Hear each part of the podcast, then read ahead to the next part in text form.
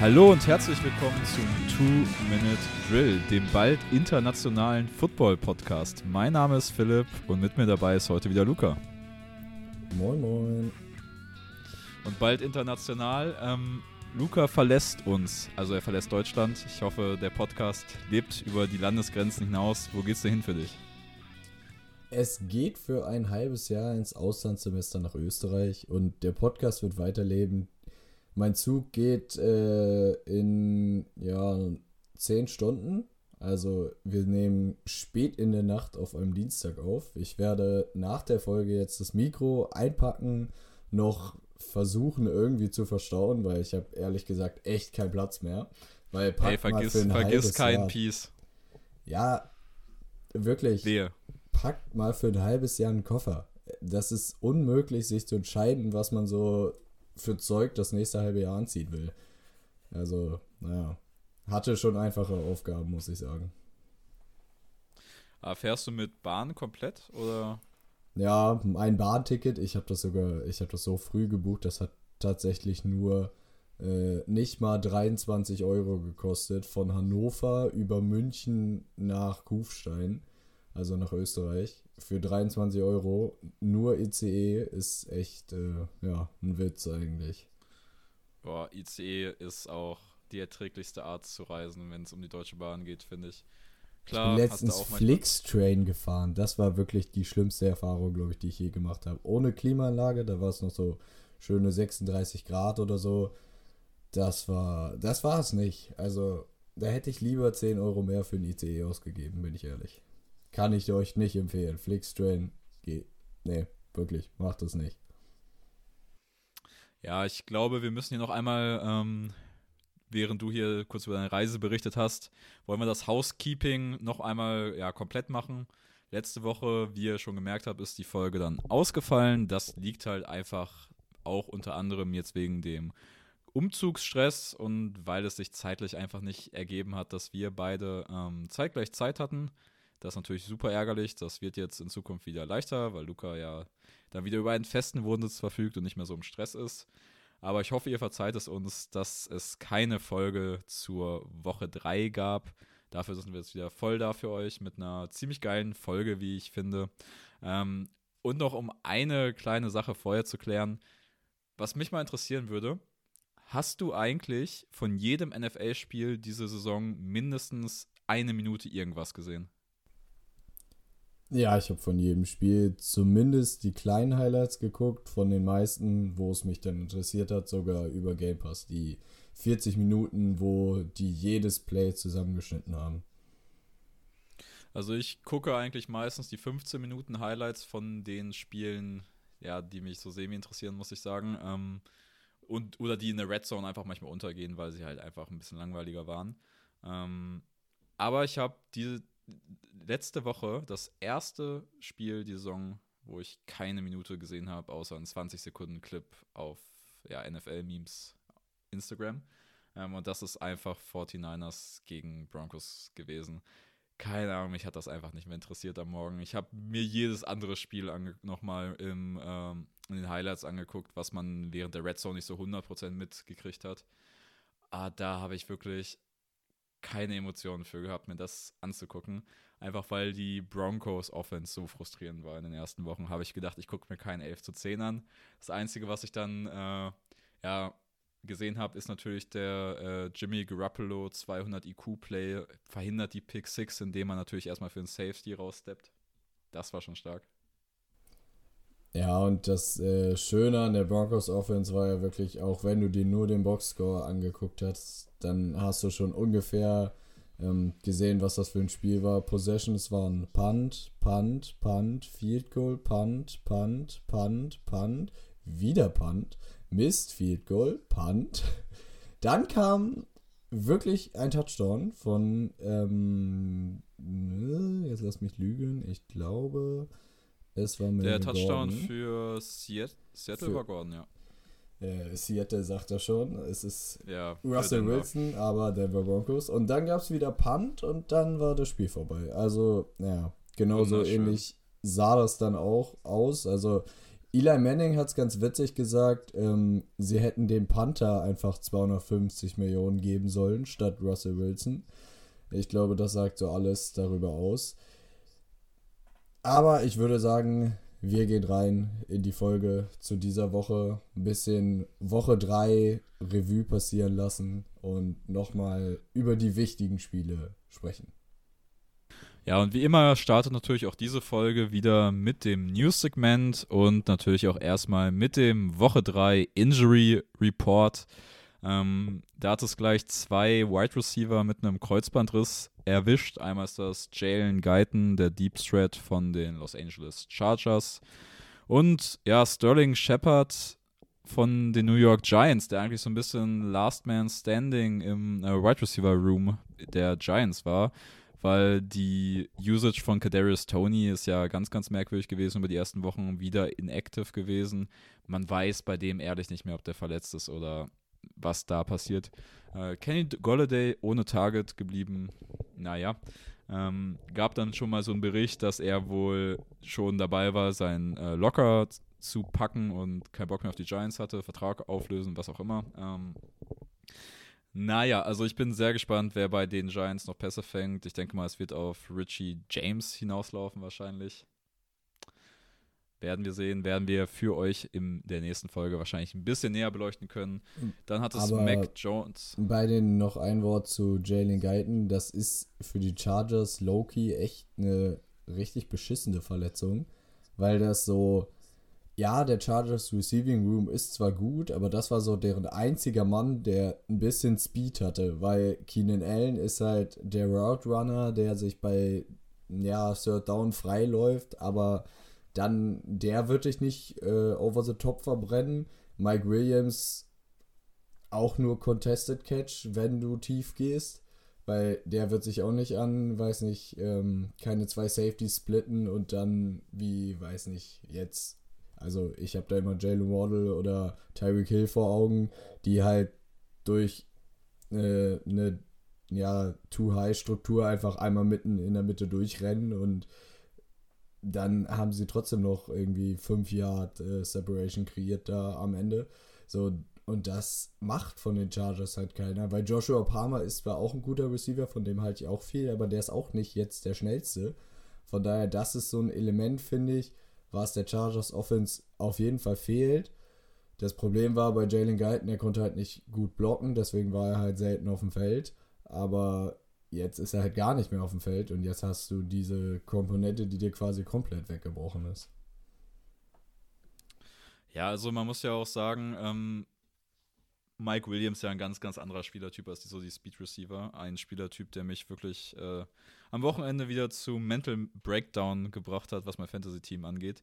Der Typ ist so dominant in der Red Zone und ist aus dem Spiel wieder mit einem Catch rausgegangen. Also es war wirklich faszinierend, wie Mike Williams trotz der Abwesenheit von Keenan Allen in dieser Offense genutzt wurde. Dazu muss man sagen, die Chargers Offense, ich weiß nicht, was man von dem Spiel so kaufen will weil ich finde, man hat Justin Herbert beim Spielen angesehen, dass er halt einfach nicht fit ist. Das sah komplett nicht rund aus. Ähm, die beiden Turnover, die er hatte, ja, die waren beide ein bisschen merkwürdig, fand ich. Also es sah einfach so aus. Beim ersten, beim Fumble sah es so aus, als könnte er sich nicht bewegen und bei Interception, als ob er den Ball halt einfach nur geworfen hätte, weil Druck kam und er gar keinen Bock hatte, noch einen einzustecken. Ähm, ja, und du hast ja. ja. auch bei jedem Hit gesehen, als er auf dem Boden lag, dann haben sie ja immer diese ähm, ja, Nahaufnahmen von seinem Gesicht gezeigt und da war jedes Mal einfach so richtig schmerzverzerrt und es sah einfach nicht gut aus und sind wir ehrlich, das Spiel war auch relativ schnell, relativ klar, deutlich gegessen und dann hätte man ihn auch einfach rausnehmen können und sagen können, gut, das Ding wird ja jetzt nichts, wir lassen dich jetzt draußen und äh, sehen zu, dass du fit wirst und greifen dann nächste Woche wieder an. Ja, aber apropos Chargers, die hat es auf der defensiven Seite des Balls ja auch äh, böse erwischt. Joey Bosa ist schon früh aus dem Game raus gewesen mit einer schweren Leistenverletzung. Ähm, er ist auch lange auf dem Feld liegen geblieben. Auch das sah nicht gut aus. Da ist noch so ein bisschen ausstehend, wie schwerwiegend äh, das ist.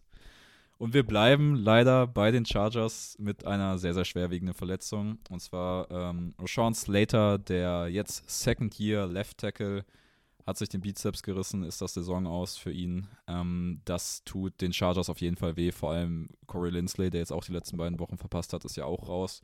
Das sind schon die Säulen dieser Offensive Line. Dahinter hast du Herbert, dem jetzt die Rippen wehtun. Ähm, das ist schon schwierig, muss man sagen. Die nächsten Wochen für die Chargers werden, glaube ich, sehr, sehr entscheidend über den nächsten Saisonverlauf. Ja, und äh, die Chargers-Line war ja auch mit äh, Slater jetzt nicht unbedingt dominant, weil ich meine, Herbert taten halt schon die Rippen weh und das lag halt an der Line. Und das lag halt an Corey Lindsley, glaube ich. Ja. Das hat wehgetan, dass das der die Woche davor verpasst hat. Das ist auch eine sehr schwerwiegende Verletzung. Der wird aber wahrscheinlich in den nächsten Wochen zurückkommen. Aber jetzt dein, ja, muss man ja wirklich sagen, All-Pro Left Tackle zu verlieren, ist schon echt ein harter Tobak für die Saison. Ja, wenn du dir das einfach anguckst, ich meine, du hast jetzt äh, zwei Wochen auf Keenan Allen verzichtet, hast einen Justin Herbert, der eigentlich nicht spielen konnte, hast einen Joey Bosa, der sich schwer verletzt hat, hast einen Rashawn Slater, der out for season ist, hast einen Corey Lindsley, der jetzt wahrscheinlich so zwei bis vier Wochen verpasst. Ähm, das sind schon Schlüsselverletzungen, die die Chargers die Saison ja erlitten haben. So ja. ein bisschen wie die 49ers immer. Diese das Saison bei den Chargers ist ja auch gut gesagt. Das ist jede Saison eigentlich so. Es sind halt die Chargers. Ich weiß nicht, wie die immer so viel Pech haben können. Vielleicht muss man irgendwie das Athletiktrainer-Team mal austauschen oder keine Ahnung, da mal irgendwas anderes machen, weil, weiß ich nicht, das kann doch nicht sein, dass es immer den Chargers passiert. Also ich würde jetzt auf jeden Fall erstmal Derwin James in ganz viel Watte einpacken, weil der spielt eine Monster-Saison und ich hoffe, er ist nicht der Nächste. Es wäre es wär ja eigentlich so. Dreimal auf Holz klopfen für Derwin James ist mein absoluter Lieblings-Safety, einfach vom Playstyle her. Geiler Spieler. Ähm, an dem werden wir noch viel Spaß haben, aber wir machen jetzt erstmal weiter, weil sonst kommen wir hier auch nicht voran. Swift, die Andrew Swift, Running Back der Detroit Lions, ist der nächste auf dem Injury Report und das war auch ganz, ganz seltsam bei der Niederlage gegen die Vikings. Hat Swift generell schon nicht so viele Touches gekriegt. Gleich am Anfang des Games war es eher Jamal Williams, der viel häufiger auf dem Feld stand. Ähm, was ich immer nicht, nicht wirklich verstehe. Klar, Swift ist mit einer Enkelverletzung in das Spiel gegangen, aber die hatte er auch die Woche davor, wo er Williams outtouched hat. Äh, deswegen habe ich das nicht verstanden, wieso es jetzt auf einmal wieder Williams war, der die ganze Zeit den Ball gekriegt hat. Aber Swift hat sich in dem Spiel eine Schulterverletzung zugezogen und ist jetzt Week to Week. Äh, Lions Head Coach Dan Campbell hat gesagt, dass es gut sein könnte, dass man Swift jetzt ein bis zwei Wochen ähm, ja quasi schont. Dann hat man die Bye Week, damit er dann mit voller Kraft zurückkommt und nicht angeschlagen spielen muss.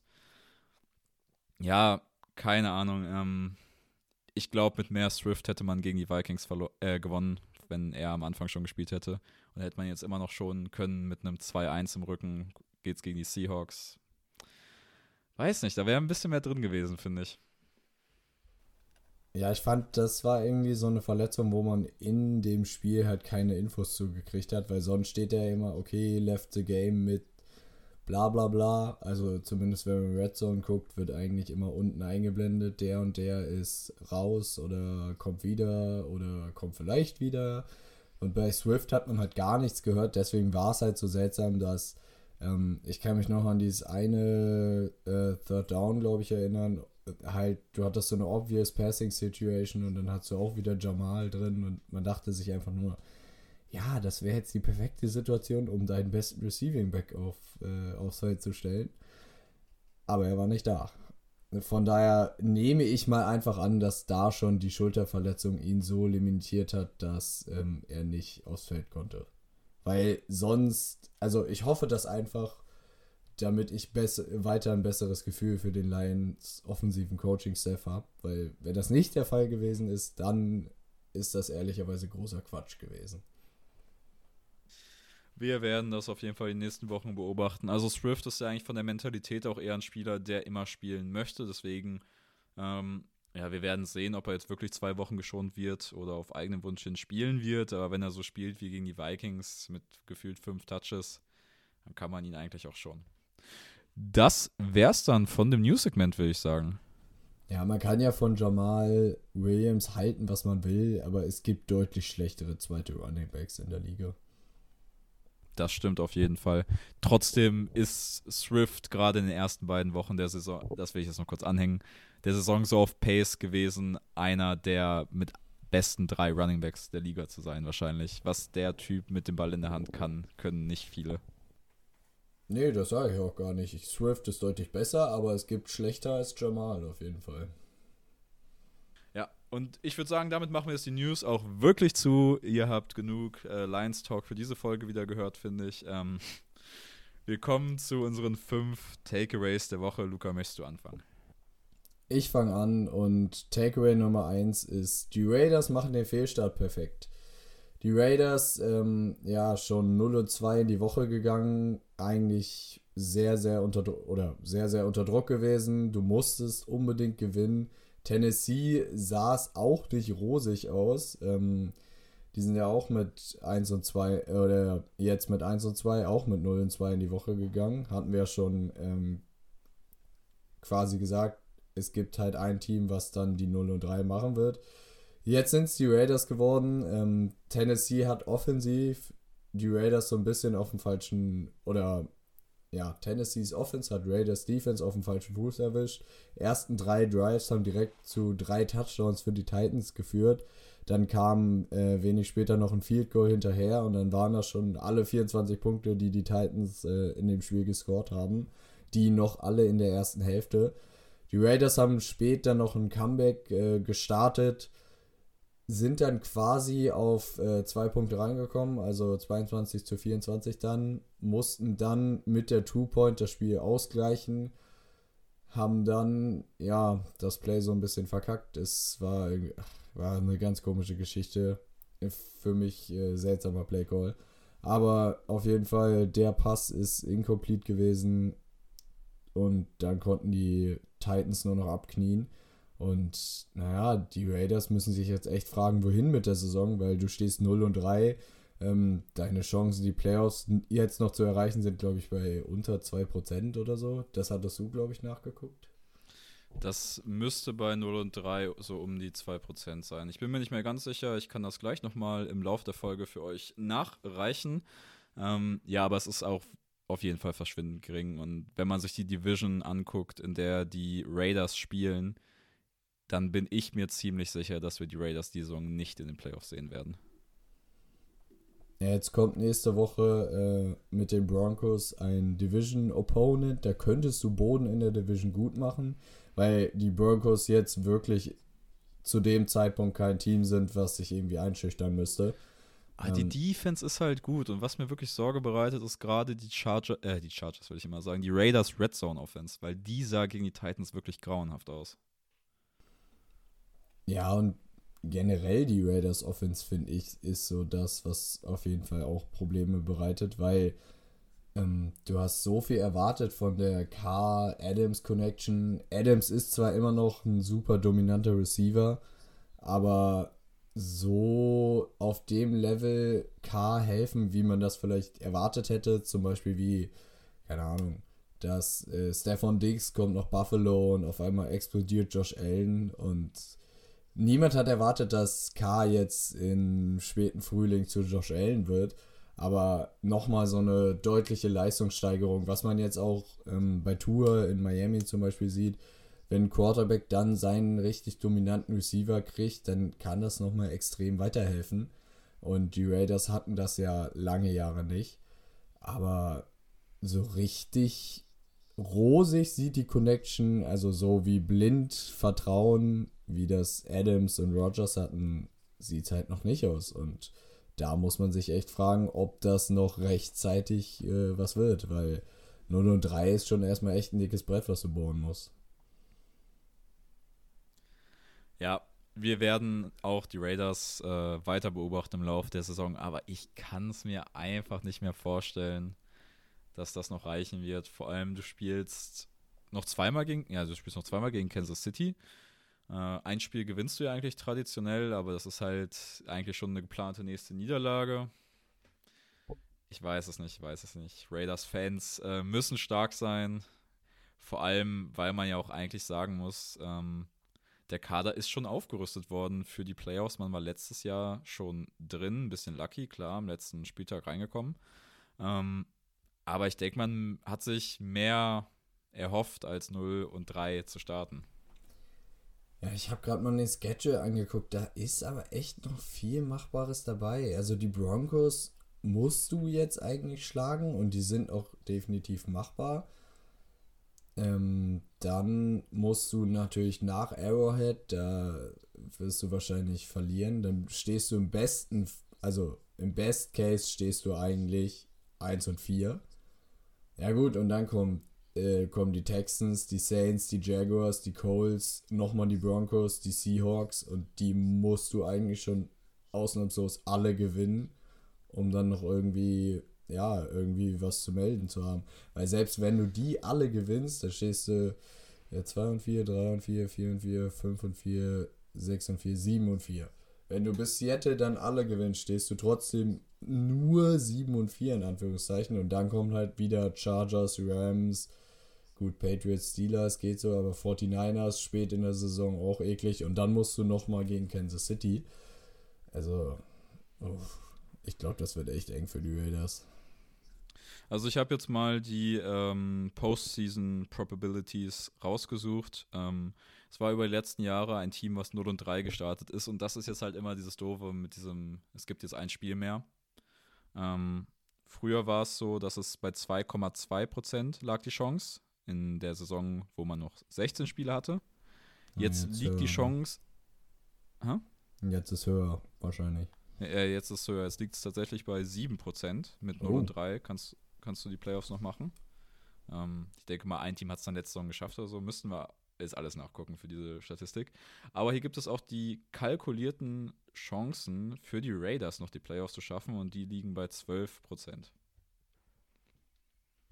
Also es bewegt sich nicht im hohen Bereich, muss man sagen. Ja, aber weiß nicht. Das wären sogar höhere Chancen. 12% sind, glaube ich, höhere Chancen, als ich ihnen zurechnen würde.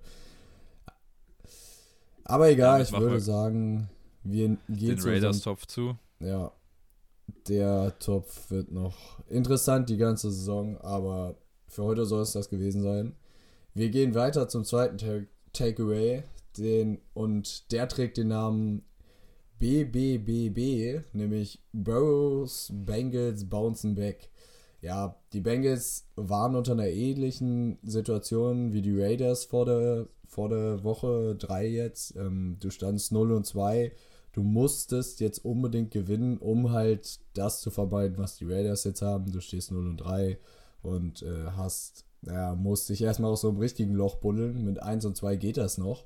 Und ähm, auch wenn Jamar Chase quasi von Source Gardner aus dem Spiel genommen wurde, man muss ja dazu echt sagen, Source Gardner ist ja wirklich genau das, was man sich erhofft hat als Jets.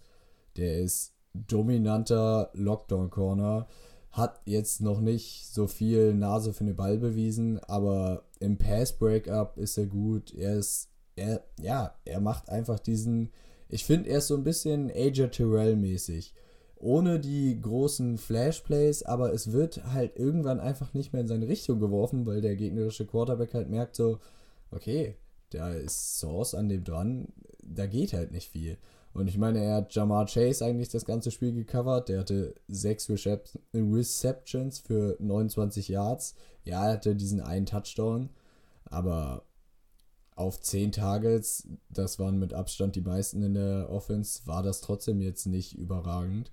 Und da muss man echt mal den Hut ziehen, dass, weil Rookie Corner, egal wie safe das Prospect so ist, ist schon echt immer eine Projection gewesen und die Projection von ähm, Source Gardner hält voll allem Stand, was man sich erhofft hat. Ja, und das gleiche gilt ja auch ein bisschen abgemildert für Derek Stingley, der ja auch wirklich einen guten Saisonstart erwischt hat ähm, mit den Houston Texans. Also da haben wir die Saison echt zwei spannende Rookie-Corner in die Liga gekriegt, mit denen wir, glaube ich, in Zukunft noch sehr viel Spaß haben. Ähm, du hast gerade schon die individuelle Performance von Source angesprochen, die natürlich echt stark war. Trotzdem muss man sagen, haben die Bengals die Jets einfach gebuttert in dem Spiel. Ähm, die Jets hatten gar keine Chance. Ich glaube, es stand 27 zu 9 im vierten Quarter. Äh, ja, die Bengals ja, haben Jets dann noch jeden ohne offensiven Touchdown. nur zwölf Punkte, alle durch Field Goals von äh, Greg Sörlein. Von daher, wenn du keinen Touchdown in dieser Liga scorest, dann gewinnst du halt kein Spiel. Fertig. So ist es. Außer du spielst vielleicht gegen die Denver Broncos, wer weiß. Ähm, so, so, sei es. Ähm, wo ich anknüpfen wollte, ist, dass wir natürlich jetzt wieder eine Monster-Performance von der Bengals Defense gesehen haben, die aber auch in den letzten Wochen eigentlich nicht das Problem war. Ähm, die Bengals Defense hat jedenfalls eigentlich jedes Spiel die Saison bisher so gestaltet, dass die Offense das hätte gewinnen müssen, eigentlich. Ähm, ist in den ersten beiden Wochen nicht passiert. Diese Woche, ich habe es gerade schon gesagt, die Jets wurden halt wirklich einfach gebuttert von den Bengals. Äh, gar keine Chance in diesem Spiel. Und so ein Spiel, finde ich, ist auch wichtig für die Bengals. Einfach, du brauchst also du kannst nicht 27, 25, sagen wir mal, gegen die Jets gewinnen. Du musst schon wirklich mal einen Statement-Sieg setzen, damit du so ein bisschen Selbstvertrauen tankst. Ähm, vor allem, weil es jetzt heute Abend, also die Folge kommt natürlich am Donnerstag raus, gegen die Miami Dolphins geht. Und das wird nicht einfach. Ja, das wird nicht einfach, aber ähm, die Dolphins haben halt auch ähm, ja genauso eine kurze Woche, haben aber halt ein paar angeschlagene Tour, ist angeschlagen mit dieser, ja, eigentlich war es eine Concussion, aber dann wurde gesagt, äh, Rückenverletzung und mal schauen, was da so alles rauskommt. Die Dolphins haben irgendwie acht Starspieler auf dem Injury Report. Das sieht nicht so gut aus. Ähm, und Mike McDaniel meinte, ja, ist ab in the air, ob die alle spielen, aber er hofft, dass die meisten ähm, ja, wieder zurückkommen. Deswegen da bin ich echt gespannt auf das Spiel. Aber ja, die Bengals brauchten das einfach. Burrow brauchte das für seine Konfidenz und ähm, sie haben einfach geliefert und dagegen ja, ein trotzdem erschreckend schwaches Jets-Team fand ich ähm, einfach abgeliefert. Und wer auch die Saison komplett abliefert, ist Lamar Jackson. Unser dritter Takeaway ist Lamar makes money. Und Lamar Jackson spielt eine Monster-Saison. Und mit jeder dieser Performances, die er gerade hinlegt, wird natürlich sein Contract-Preis steigen.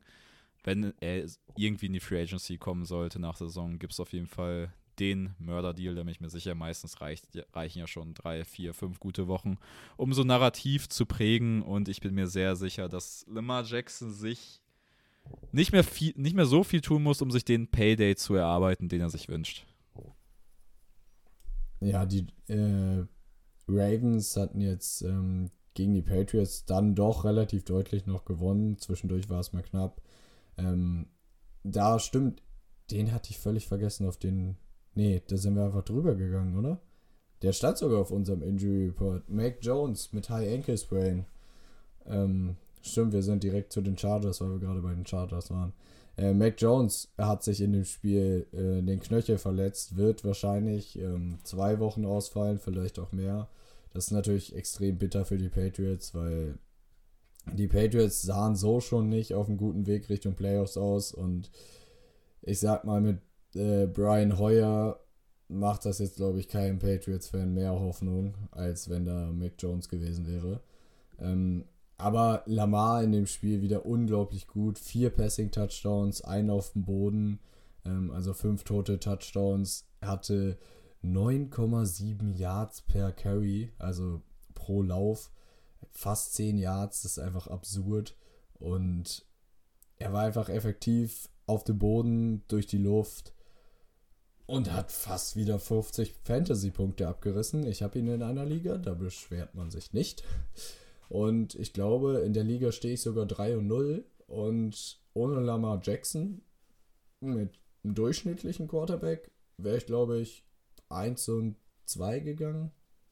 Also, ja, Hut ab Lamar. Hut ab, Lemar kann man auf jeden Fall sagen nach den Wochen. Und in, ich glaube, wir machen einfach gleich weiter, ne? Oder hast du noch was zu sagen? Wir machen einfach weiter. Wir machen weiter. Unser vierter Takeaway ist, ja, ist ein bisschen Captain Obvious mäßig, aber Fly, Eagles, Fly. Philadelphia steht 3-0 und sieht einfach wirklich verdammt dominant aus. Und die Überleitung, die ich gerade finden wollte und abgefuckt habe, ist natürlich, dass auch Jalen Hurts einfach momentan, ja, ein super dominanter Quarterback ist. Ähm, Und ich bin mittlerweile sehr sicher, dass die G Eagles ihre Munition im nächsten Draft nicht dafür nutzen werden, ihn zu replacen. Und das ist ja quasi ja, der Best Case, den du als Franchise haben kannst, wenn du dann, okay, du siehst, dein Quarterback, den du jetzt hast, der ist es, mit dem kannst du weiter auf seinem Rookie-Deal arbeiten und kannst dann, hast du noch einen extra First-Round-Pick und kannst einfach richtig schön irgendwie noch Offense draften, kannst noch was in die Line stecken oder kannst noch ähm, deine Defense verstärken und so dein Team noch viel weiter ausbauen. Und wenn du das halt machen kannst und dich nicht mehr um die Quarterback-Position ja, sorgen musst, das ist halt der größte Luxus. Ja, du hast es gesagt, Hertz hatte wieder 340 Yards, drei Touchdowns. Ähm, und eine witzige Stat hast du rausgesucht. Er ist der einzige Quarterback ohne Turnover-worthy Throw in dieser ähm, Saison bis jetzt mit wahrscheinlich, keine Ahnung, mindestens 50 Passing Attempts oder so. Ähm, ja, er spielt beeindruckenden Football und ich, ja, außer es kommt jetzt hinten raus die komplette Totalkatastrophe und er fällt absolut auseinander, sehe ich das eigentlich auch nicht, dass die Eagles ihn replacen.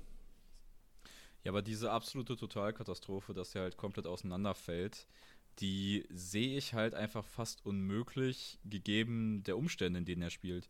Weil er spielt hinter der besten Offensive Line der Liga. Er hat Devonta Smith und AJ Brown halt ein richtig geiles äh, Wide Receiver-Duo. Dazu hat er noch in der Mitte des Feldes Dallas Goddard, einen der besten Receiving Titans der Liga. Also er, er, hat die Line, er hat die Waffen. Wir haben es ja vor der Saison äh, gesagt, dass er muss liefern, weil die Eagles einfach das Team so aufgebaut haben dass er liefern muss und bisher ist das halt voll aufgegangen. Und er hat sogar die Defense, weil die Eagles Defense war Woche 1 gegen die Lions noch so ein bisschen, haben wir gesagt, öh, haben wir uns eigentlich mehr erwartet, aber sie hat sich stetig gesteigert. Jetzt hast du gegen die Commanders, glaube ich, 8 Punkte oder was das waren zugelassen. Von daher, das war jetzt nicht so das Große. Und ähm, von den Commanders, äh, von der Commander Offense natürlich auch nicht. Da gibt es die ganz eigenen Probleme. Aber trotzdem war die Eagles Defense äh, vor allen Dingen in der Front dominant.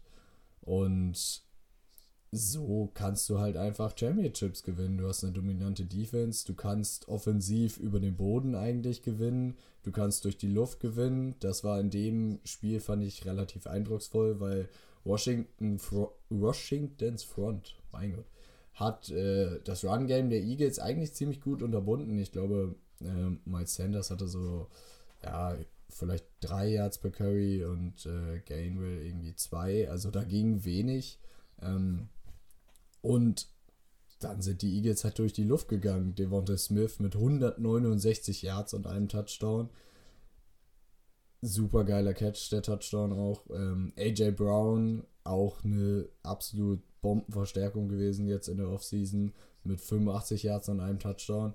Also da hast du schon einfach richtig gute Waffen zusammengesammelt und Eagles sind über die, ja, über Boden gefährlich, durch die Luft gefährlich, auf Defense gefährlich. Ich weiß nicht, wer die im Moment aufhalten soll und ja, sie stehen wahrscheinlich in jedem Power Ranking auf 1 im Moment und das zu Recht. Dem kann ich mich nur anschließen. Ich habe gerade nebenbei, während du äh, geredet hast, mal geguckt, wie viele Passing Attempts Jalen Hurts wirklich hatte. Und es sind tatsächlich schon 98 in dieser Saison. Das ist gar nicht so wenig. Ich würde sagen, es ist, müsste so etwa Liga Mittelfeld sein. Ähm, hat im Schnitt meistens so zwischen 33 und 38 Pässe geworfen. Ja, ich meinte nur für, ähm, für die Stat das über 50, weil wenn jetzt, äh, keine Ahnung, einer reingekommen ist und äh, Tyro Taylor zum Beispiel, der hat jetzt drei Pässe geworfen oder zwei, so, dann zählt das äh, wahrscheinlich in die Stat nicht mit rein. Weil davon war auch keiner Turnover-worthy, aber die waren halt beide scheiße. Ja, wahrscheinlich hat Justin Fields so um die 50 Attempts und wahrscheinlich so 25% der Pässe Turnover-worthy. Ähm, aber darum ja, soll es jetzt auch nicht gehen. Wir machen weiter mit unserem letzten Takeaway für diese Woche und ja, die AFC-Favoriten stolpern. Chiefs verlieren in Indy, Buffalo verliert in einem Dramaspiel in Miami.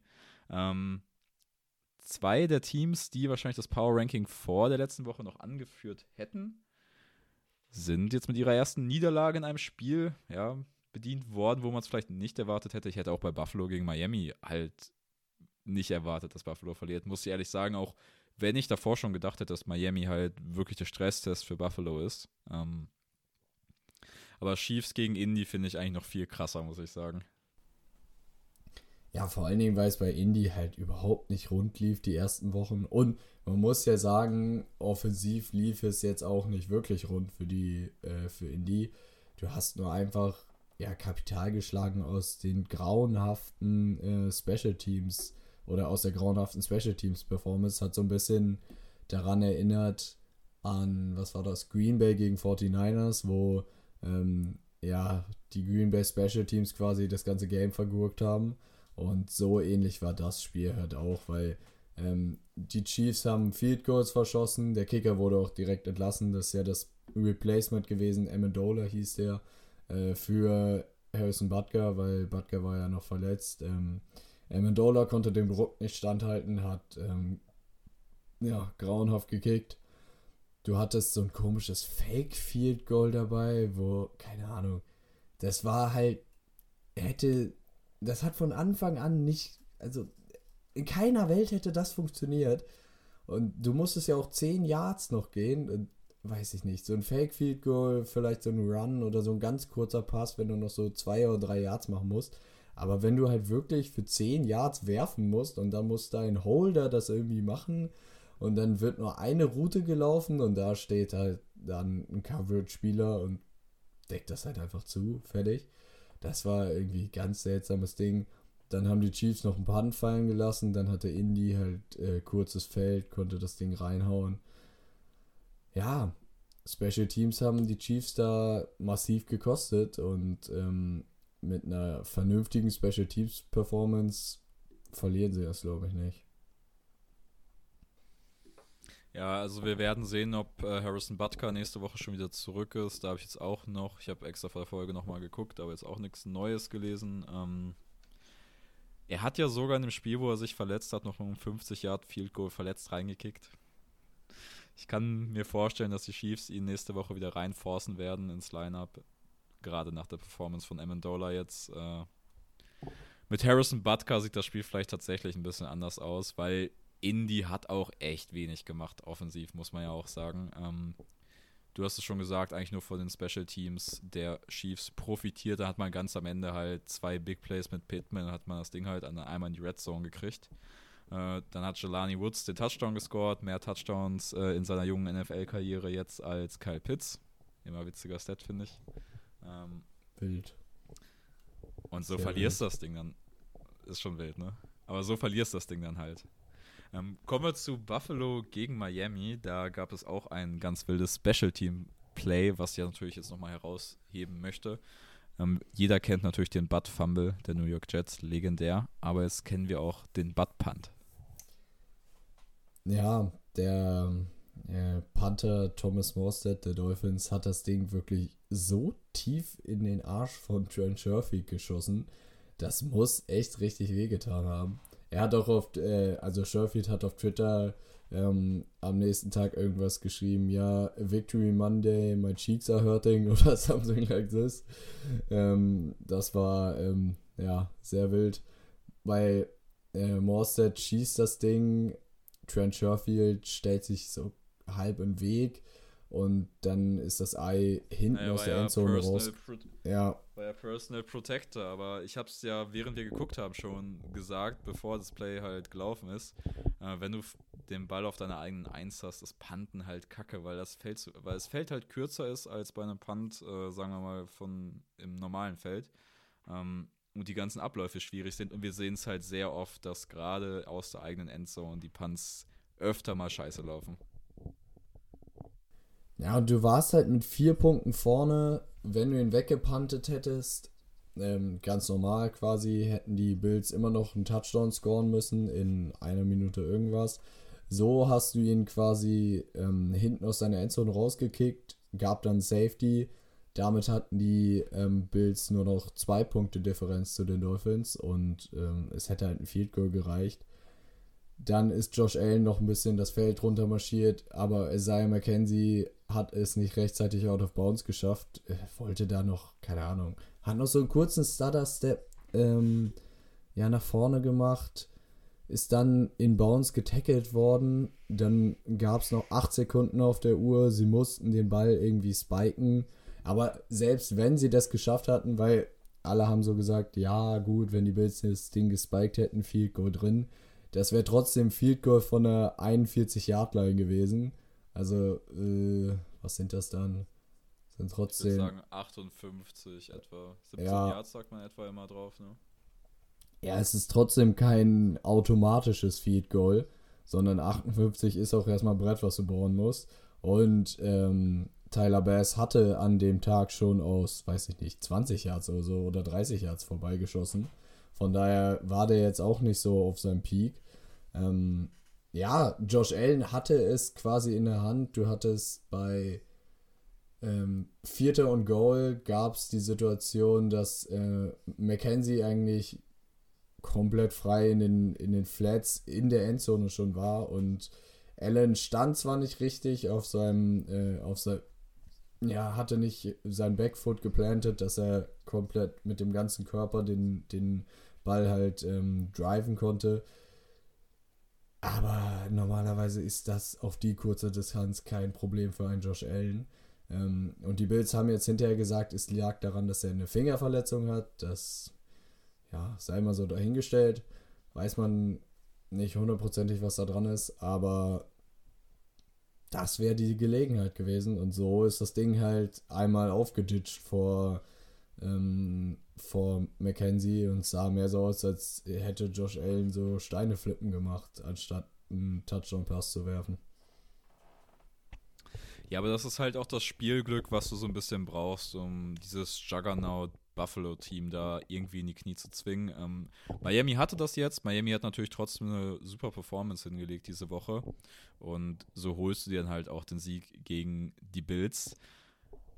Was ich jetzt noch äh, relativ beeindruckend fand, was ich gerne noch ansprechen würde, Buffalo hat einfach ohne ihr Starting Safety Duo, was wahrscheinlich eins der besten Safety Duos der Liga ist, auf jeden Fall kann man so sagen, äh, gespielt. Und die Defense war halt trotzdem wirklich gut, muss man sagen. Ähm, Buffalo hat einfach eine Defense, die ist auf jeder Position so tief, das ist wirklich beeindruckend. Ja, und sie haben diese Miami Offense, die gegen die Ravens komplett explodiert ist, relativ gut gehalten. Ich kann mich nur an dieses eine wirkliche Big Play erinnern, äh, auf Jalen Waddle. Das waren irgendwie, keine Ahnung, 40 Yards oder so oder noch mehr. Das war das Tyreek einzige. Hill war rausgenommen. Tyreek Hill war quasi nicht Existenz, der hatte, oder existent, ich glaube, der hatte, weiß nicht, 30 Yards oder irgendwas in dem Dreh bei drei oder vier Kommt Catches. Für halt auch nur so ein bisschen kürzere äh, Dinger. Waddle war so der Go-To-Guy. Ähm, aber das ist halt das, was gute Teams machen. Sie können durch, äh, ja, oder in verschiedenen Wegen gewinnen. Und Miami hat gezeigt gegen die Ravens, sie können mit der Offense gewinnen. Diese Woche lief die Offense nicht so.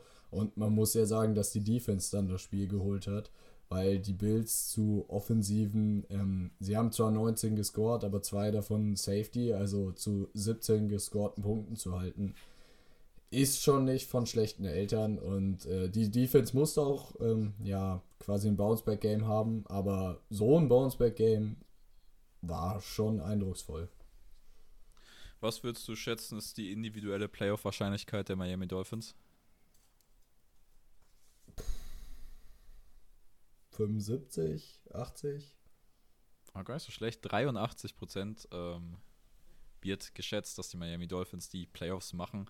Und klar, äh, wir haben es gerade schon mal angerissen, du spielst jetzt gegen Cincy und das ist jetzt auch der Übergang zu unserer Woche 4 Preview Miami im Elite-Test gegen Cincy. Aber ich finde, Miami sieht wirklich gut aus und ich kann mir nicht vorstellen, dass es dieses Jahr nicht für die Playoffs reicht. Ja, du bist halt diesmal finde ich nicht so ein, oder du hast dieses Jahr nicht diese Teams wie letztes Jahr, wie zum Beispiel die Panthers, die 3 und 0 waren, die aber halt ähm, sowas, was hatten die geschlagen? Houston, die Jaguars und noch irgendein Gurkenteam und die Giants, glaube ich.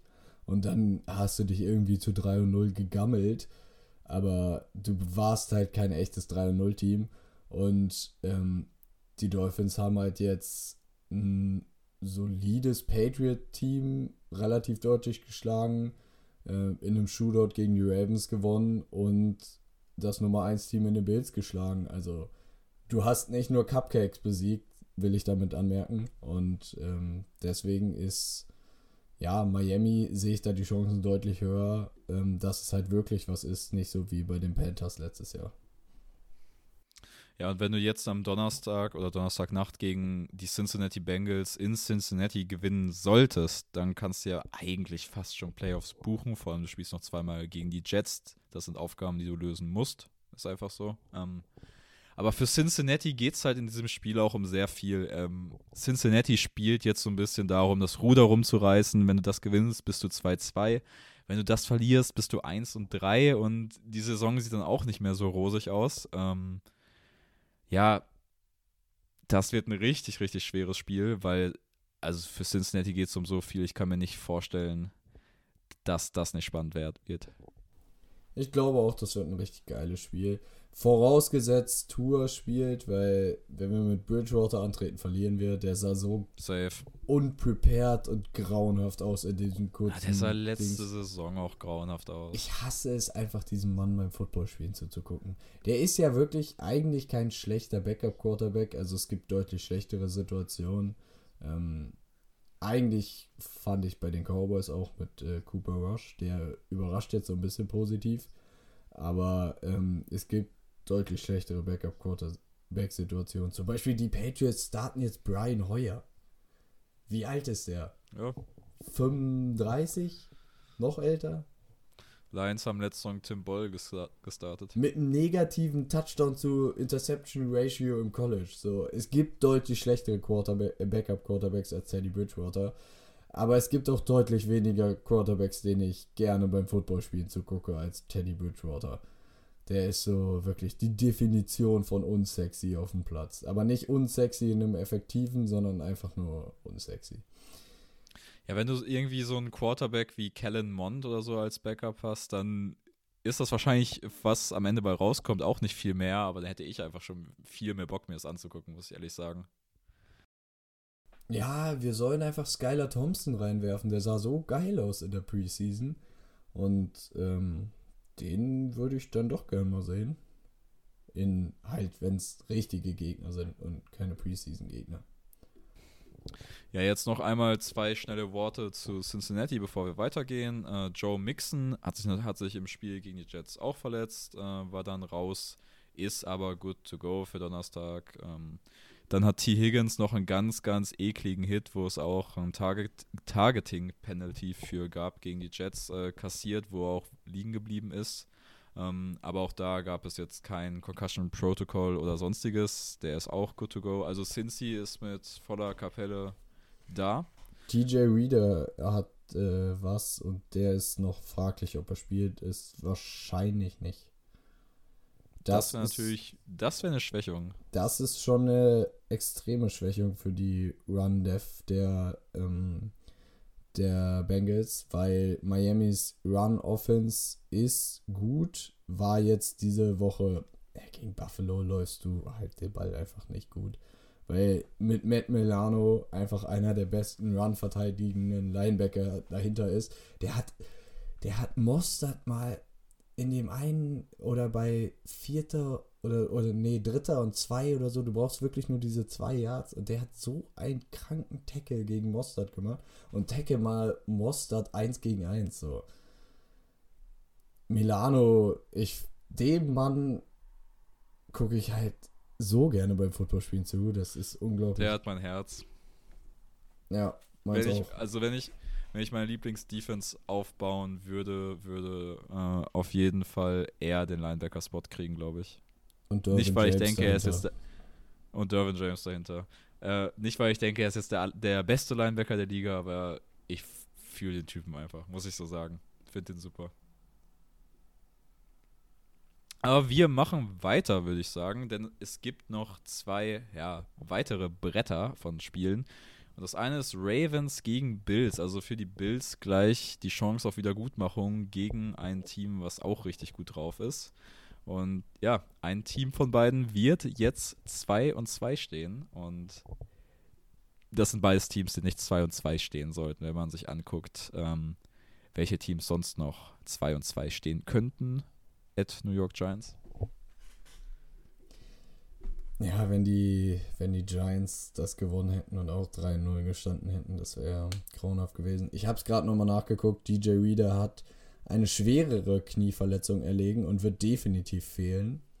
Und ähm, ja, es heißt von äh, dem Headcoach von ähm, Zach Taylor, äh, will not be back anytime soon. Äh, nicht season-ending Injury, aber auf jeden Fall ja, es hört sich so an wie, weiß nicht, sechs bis acht Wochen oder so. Also der wird auf jeden Fall raus sein. Hast du noch einen Take zu Ravens Bills? Ich freue mich einfach auf ein richtig geiles offensives Spiel, denke ich mal. Ähm, ich bin gespannt, ob Lamar auch gegen die Ravens Defense quasi seinen ja, absurden Pace beibehalten kann. Äh, gegen die Bills Defense meine ich natürlich. Und ähm, bin gespannt, wie die Bills Lamar auf dem Boden verteidigen. Ob Matt Milano das hinkriegt. Ähm, ja, da habe ich Bock drauf. Wenn es einer schafft, dann er.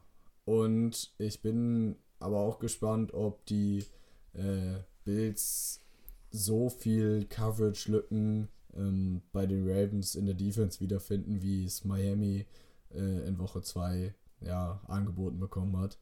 Weil ähm, die Bills haben auch, ja, mit Gabe Davis hast du einen schnellen Spieler, du hast Stefan Das wollte ich gerade sagen, dass wir das Gabe Davis 120 Yard Game. Ich glaube, da könnte einiges gehen und ja, ich glaube, das wird ein richtig geiles Spiel. Ich habe auch Bock, vor allem, es wird auch ein richtiges Fantasy-Fest für Lamar Jackson Owner und äh, Josh Allen Owner, also für uns beide quasi. Ähm, und wir kommen zum letzten Spiel, was wirklich interessant ist. Und das ist Jaguars mit der ersten richtigen Probe gegen die von uns schon in den Himmel gelobten Eagles. Ähm, ich bin mir noch nicht ganz sicher, wie real die Jaguars Offense ist, aber so nach Hilles Riss hat James Robinson einfach nochmal besser gemacht, hat man so ein bisschen das Gefühl. Dazu läuft auch das Passing-Game viel besser unter Doug Peterson als noch letztes Jahr, muss man ehrlich sagen. Ähm, der hat wirklich dieses Franchise in der Offseason einmal komplett umgekrempelt. Da ist ein ganz, ganz anderer Spirit drin. Aber jetzt natürlich gegen die Eagles Defense, uff.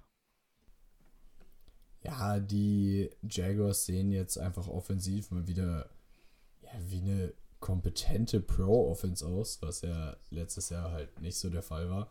Die Jaguars haben jetzt aber auch nicht nur gegen Cupcakes gewonnen bis jetzt. Also die Commanders waren schon jetzt kein so einfacher äh, Test. Shutout gegen die Colts war natürlich echt. Ja, aber gegen die Commanders haben sie natürlich verloren. Ähm, ja, verloren. Nee, was laber ich hier eigentlich? Ja, ich war gerade. Ja, also. Jaguars 3 und 0, nee, das äh, Du hast halt, das Ding ist halt, du hast gegen offen. die Commanders verloren, die von den Lions richtig Sack gekriegt haben in der Woche danach und die von den Eagles dann noch härter Sack gekriegt haben jetzt. Ähm, ja, da hast du gegen Indy verloren, die wirklich schwach auf Offense waren. Ähm, und gegen die Jaguars, die ja mit dem halben Justin Herbert gespielt haben, wahrscheinlich. Die Chargers, meinst du? Ja. Ja, aber ja, aber du musst schon erstmal 38 Punkte auf die Chargers Defense hängen. Das ist jetzt auch das nicht mal halt eben so getan. Ähm, ich bin gespannt, aber ja, das ist jetzt die Woche, wo die Jaguars beweisen müssen, ob sie ja for real sind oder nicht. Ich bin darauf wirklich, wirklich gespannt. Weil Trevor Lawrence macht eine gute Figur bis jetzt. Das mit Robinson Freut mich natürlich für ihn, regt mich so ein bisschen auf, weil ich mir gefühlt in jeder Liga Travis Etienne zugelegt habe, weil ich dachte. Ich habe dir davon abgeraten. Das ist es. Und ich dachte, zumindest für die ersten sechs Wochen oder so ist es das, weil ähm, Robinson noch zurückkommt und noch ein bisschen Zeit braucht. Pustekuchen, der Mann ist wieder da. Es ist ein Backfield. Etienne ist mehr so, ja, wie Urban Meyer, der Third Downback. Beste. Ähm, aber ja, ich hätte gedacht. First Round, Third Downback. Ja. Muss man auch mal einen First Round Pick in Wind schießen. Nein, Etienne natürlich kein schlechter Spieler, aber so die Position. Das Jaguars Roster hätte definitiv woanders Verstärkung gebraucht. Aber man, nichtsdestotrotz. Man muss ja mittlerweile auch einfach sagen, James Robinson ist ein richtig guter Runner. Ja, er ist auch der deutlich bessere Runner als Etienne. Aber ich hätte halt, wie gesagt, äh, wie gesagt, gedacht, dass er halt noch so sechs Wochen braucht, um so voll wieder auf Tour zu kommen. Aber er war quasi ab Woche 1 wieder da.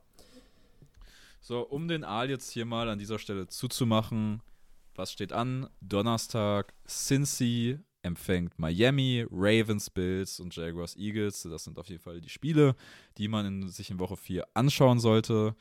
Ich finde es eine geile Folge geworden. Ich wünsche dir wirklich einen sehr, sehr guten Start in dein Auslands-, halbes Auslandsjahr. Ähm, ich hoffe, es wird nicht zu scheiße morgen mit der Deutschen Bahn.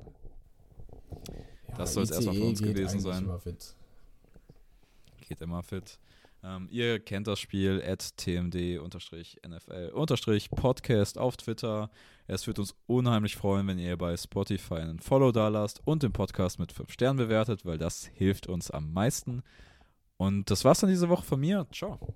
Ich äh, möchte mich auch nochmal entschuldigen, dass wir ja, letzte Woche keine Folge gemacht haben. Ab jetzt wird wieder jede Woche eine Folge kommen. Ich freue mich darauf. Macht es gut und haut rein. Ciao.